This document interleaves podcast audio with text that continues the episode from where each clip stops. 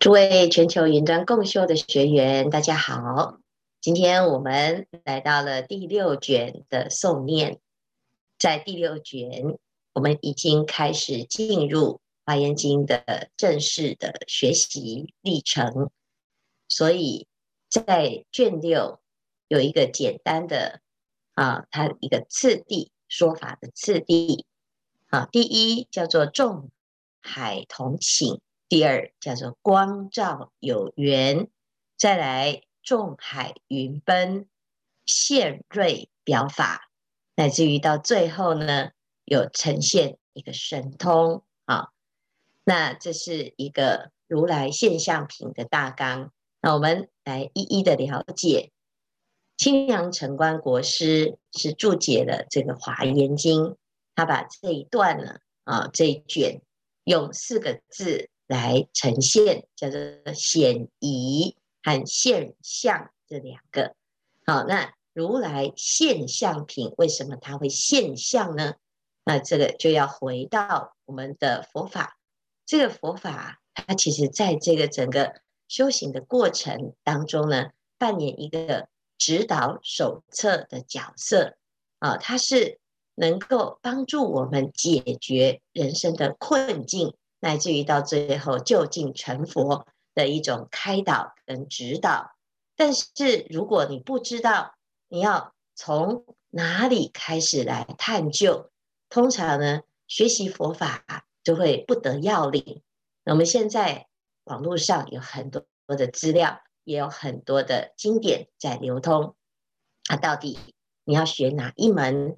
你要听哪一种教导？你要修哪一种？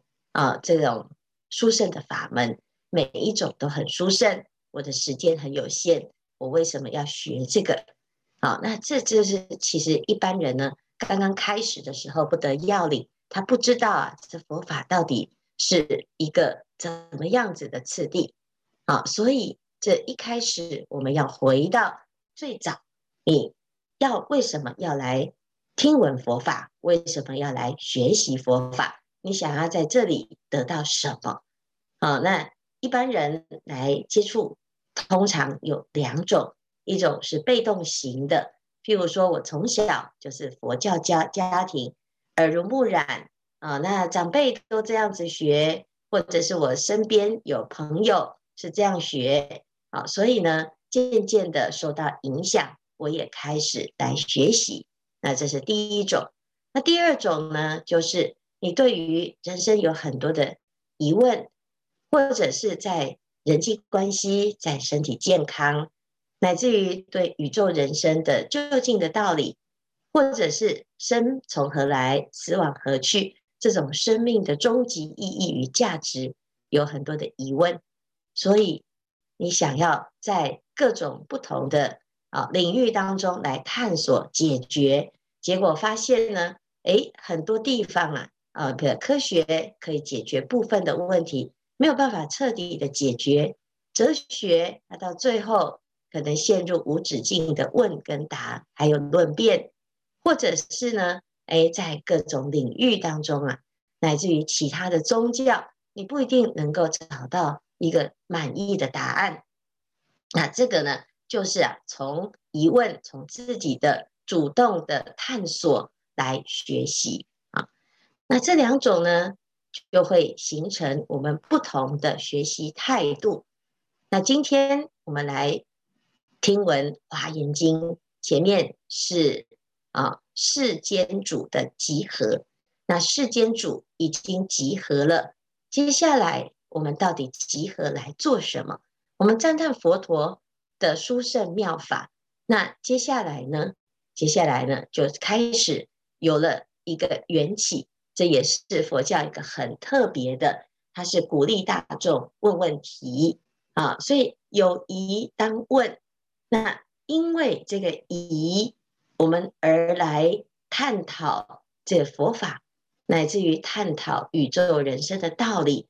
这个过程呢，你就会发现哦，真的能不能够找到一个彻底解决我内心疑问的方法啊？所以这是需要。不断的问啊，那有的人呢，他会害怕，他觉得好像问人家问题呀，啊，是一个挑战他人的权威啊。所以，我们从小呢，可能有一种教育，就是啊，我就是怎样依教奉行啊，我就是不要有问题啊，有问题就表示这个人很有问题啊。但是佛法它其实是要解决问题，解决问题你要先发现问题，先提出问题。所以，我们读佛经，你会看到很多佛经里面，它是以问答的方式来呈现。而且呢，最重要的是啊，不是一问一答，不是呃众生问如来答，有时候呢是佛陀问啊，那弟子来答。那甚至于呢，在这个问跟答当中呢，还会问出更多的问题。佛陀他不是一言堂，他没有一个标准答案。好，甚至于呢，有时候啊，这个问题本身就是答案，答案本身呢就会引发新的问题。那所以透过这个不断的探究，还是要解决疑惑，解决疑惑要能够找到问题的核心。所以这是非常重要的一个学习态度。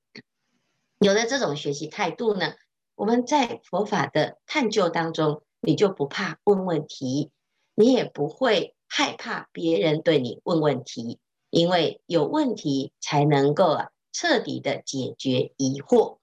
好，所以这是如来现象品里面非常重要的一个开始啊。所以那。一第一个就是显疑，谁显出疑问呢？就是菩萨及世间主提出了三十七种疑问。那他这三十七种疑问不是呢？啊，举手啊，我我有问题，我有问题，不是啊？这个菩萨和世间主呢，共同就带着自己心里面的疑问。那这个疑问呢，是用心念的方式呈现的。所以呢，啊，一开始就有十八种跟佛法有关系的疑问。那这个是第一个，呃，就是佛的境界是什么啊？那学佛有什么好处啊？那怎么样能够得到佛的教导啊？我要如何拜师啊？这拜师是需要有一个仪式吗？那成为佛弟子有什么权利、有义务？那成为佛弟子有什么好处？类似这样子的一个想法，我们一般人来学习佛法也是会这样啊。啊，那我进佛门有没有什么规矩啊？见到师父我要讲什么话才不失礼仪呀？啊，所以其实有很多很多的疑问，但是有很多人呢，他不敢问，所以菩萨就代替众生问，代替大众会有的问题来问。所以我们看到《华严经》的时候啊，呃，想到。哎，菩萨也有这种问题，哎，我也有哎，啊，那你就会发现这个叫做应机啊，就是佛陀回答的问题刚好啊适合我们。啊，乃至于真的就是解决了我的疑问。啊，所以这个是非常殊胜的一个啊相应啊，所以是八种跟佛法有关系的问题，啊再来呢还有。另外十九种就是跟菩萨修行有关系，因为呢，我们问的佛法是要来实践佛法，那实践的过程，哎，你会遇到很多的疑惑，很多的状态啊，所以呢，这个十八种跟十九种加起来三十七个疑问，就是整个华严经即将解决的议题，所以这个第这一品呢。为什么很重要？因为它其实是一个课程导览，就是我们接下来就是依着这三十七种问题来探讨，到底要怎么样成佛？成佛他要解决什么问题？完成什么任务啊？所以呢，这是第一个非常重要的开端。那有了菩萨和世间主的这三十七个问题之后呢，在第二个阶段呢、世尊就放光了，哦，从面门放光，从牙齿间放光啊。那放光做什么呢？其实这个放光啊，是佛陀准备要弘法，但是弘法的方式，他先放光，显现一种瑞相。光代表的是智慧，我光代表的是一种功能，新的一种功能。这个功能呢，是一种清净的功能，是可以照耀十方的功能。那有了这样子的功能，它是一种讯息哟。十方菩萨遇到这个光，就又来集合。这是第二个、第二次的集中，第二种不同层次的集合。前面卷一到卷五是世间主，就是指我们现在这个佛的画图，它的一个集中。再来呢，诶，佛陀一放光啊，现在是东方、西方、南方、北方、东北方、东南方、西北方、西南方，还有上跟下这个十方的。菩萨领众来集合，所以有他方世界的菩萨来了。这佛陀的放光啊，是一个讯号。大众一感受到，一呃接收到佛陀的光明，就知道佛陀即将也讲演殊胜的大法。所以十方菩萨呢，来到这个地方啊，做什么？来护持佛法，也来听闻佛法。所以来的时候礼佛。供养，然后菩萨的毛孔放光，世尊的眉间有放光，所以这个光呢叫光光相照啊，互相的来照应。所以我们可以想象啊，这个华严的世界，这个法会的现场是非常非非常的庄严，而且都是一个光明啊。接下来呢，诶，这个光。显现了之后啊，佛前有一朵大莲花涌现。这个涌现呢，诶，就是一种瑞相啊，因为莲花代表的是一种清净庄严，还有莲花的层层叠叠，它就代表了世界的重重无尽的结构。那从这个莲花当中呢，有很多的菩萨现身。那菩萨呢，又从光当中现身啊，所以呢，现在就有很多的瑞相，这个仪式啊，看起来很大的阵仗，有很多的菩萨来了啊，所以呢，这个菩萨就从啊如来相光当中涌出，涌出来做什么？第四个就是来说记，来供养佛陀。所以我们可以看到啊，如来现象品有这几个结构，这些结构呢是来做什么的？就是来开端我们整部《华严经》的殊胜。所以《华严经》它的殊胜在于什么呢？就是它非常的实用，只要我们跟着《华严经》的层次次第来修习，每天每天这样子来修炼。每天来诵念，同时也来听闻这个《华严经》的内容，有解有行，乃至于我们在行当中是不离佛陀的指导。那么你一步一步的修炼呢，一定会有成就。没有一百分，也会有六十分。而且在这个修炼当中呢，你是不是孤独的？不是一个人要对抗这个全世界。好，也也不是某个教的叛徒啊。有些人呢，他来学习佛法，他很害怕，他觉得是不是选了一个啊会触犯别人的宗教啊？那这个其实都是因为不了解佛法。佛陀的教法非常的普遍，而且他的菩萨众很广博啊。他既不是局限在一人的权威。也能够有这种心量，让所有的大众一起成佛，而且他还很明确的，不是空口说白话，他还明确的提出了指导的手册，而且如果我们有疑问，还欢迎大众提出问题，是可以讨论的。啊，所以呢，学习佛法会让我们心量越来越广大啊，那。而且呢，在这个广大的过程，有很多学习的对象啊。像我们今天呢讲这个善财童子，善财童子他参访到夜神，这个夜神他还会介绍另外一个夜神，而且不止这个夜神，他还介绍他自己过去啊，就是文殊菩萨、普贤菩萨来教导。受到菩萨的启发的这些人都叫做同学，甚至于文殊菩萨、普贤菩萨这个华严三圣呢，他随时出现在我们的生命当中，乃至于佛的其他弟子，这些菩萨通通都会因为我们来修习诵念的华严经，现在呢，十方菩萨都涌现在这个法会的现场。要一起来学习，所以一点都不孤单。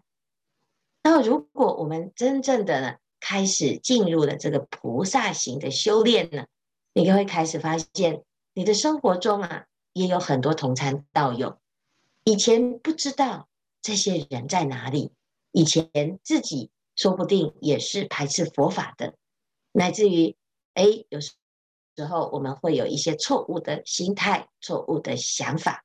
那现在已经开始来修炼，我们就要把自己过去所起的这些疑问拿出来。我们不是来批判，而是来彻底的解决我们所发生的疑惑。我们会有这些想法，其他人也会有这些想法。所以菩萨在带领我们的时候，他是很开明的，他鼓励大众问问题。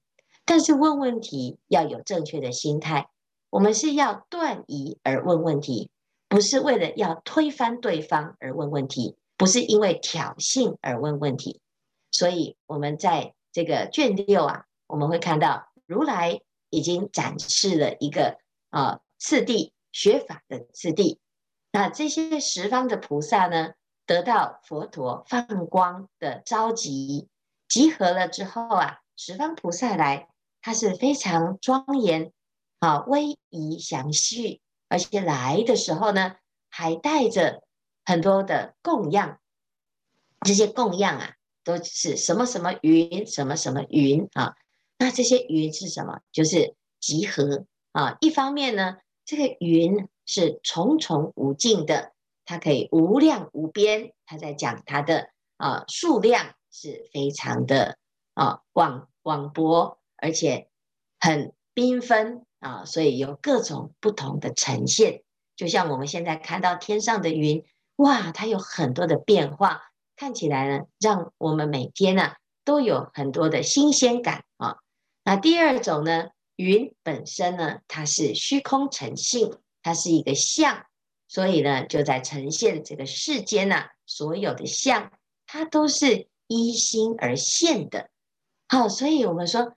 最殊胜的供养就是你的这一个恭敬的心，有了这个恭敬的心啊，所有的供养都是殊胜的供养。有的人来到佛门，他会觉得很不好意思，好像见到了师父啊，啊，像现在过年来了，就一定要带个什么东西才表示礼貌啊。那菩萨呢，来到了法会的现场，他也带着。这些礼物来供养佛陀，但是菩萨带的是云，云是什么？云就是告诉我们最殊胜的供养就是你的心，你的心想出来的这一些所有的呈现呢，都像云一样无限的庄严。所以最重要的就是要有心，而不是在看这个物品的贵重与否。好，那这是菩萨带领我们。来供养佛陀的一个仪式，好，乃至于我们是来听佛法的，而不是呢，只是来参加哦法会的现场凑热闹啊。所以呢，这是非常重要的一个开端。有了这三十七个问题的引导呢，诶，接下来啊就要有精彩的讨论，有殊胜的啊一个讨论。那开始要讨论了，大家要有心理准备，什么心理准备？第一个要有一种非常慎重的庄严的心。我们现在要讨论的这个议题是自己久远以来啊有疑，但是悬而未决的疑问。这个问题如果解决了，就可以真的让我们呢、啊，哇，找到一条非常殊胜的解脱之路。有的人说行菩萨道，那就没有解脱喽？不是，行菩萨道要以解脱的心态，你才有办法来行菩萨道。所以，我们自己得到了解脱，我们也希望他人能够离苦得乐。那到最后呢，不只是自己得到了离苦得乐的殊胜，而且也让自己身边有缘的人能够也得到离苦得乐。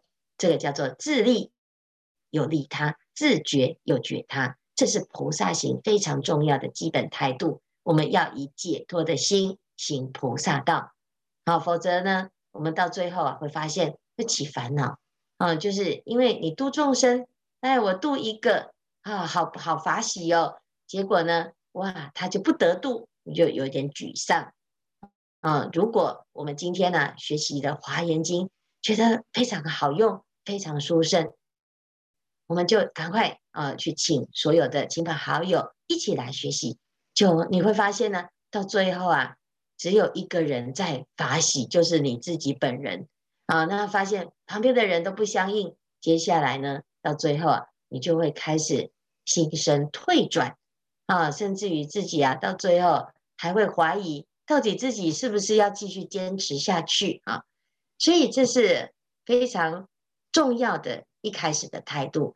你一定呢要把这件事情当成是你终身的一个目标。终身的一种学习的习惯，好，那有了这个学习的习惯呢，我们渐渐呢就会越走越殊胜，然后会看到很多人其实也在默默的修习，他也需要有同伴，也需要有善知识，所以呢，希望大众啊，我们在如来现象品当中呢，看到了佛陀的放光加持，种种的瑞相，菩萨的。啊，大众的一起共同想要来探讨的这种心态，乃至于非常恭敬的赞叹佛陀很慈悲，他愿意留下这种殊胜的教法，让我们来学习华严经。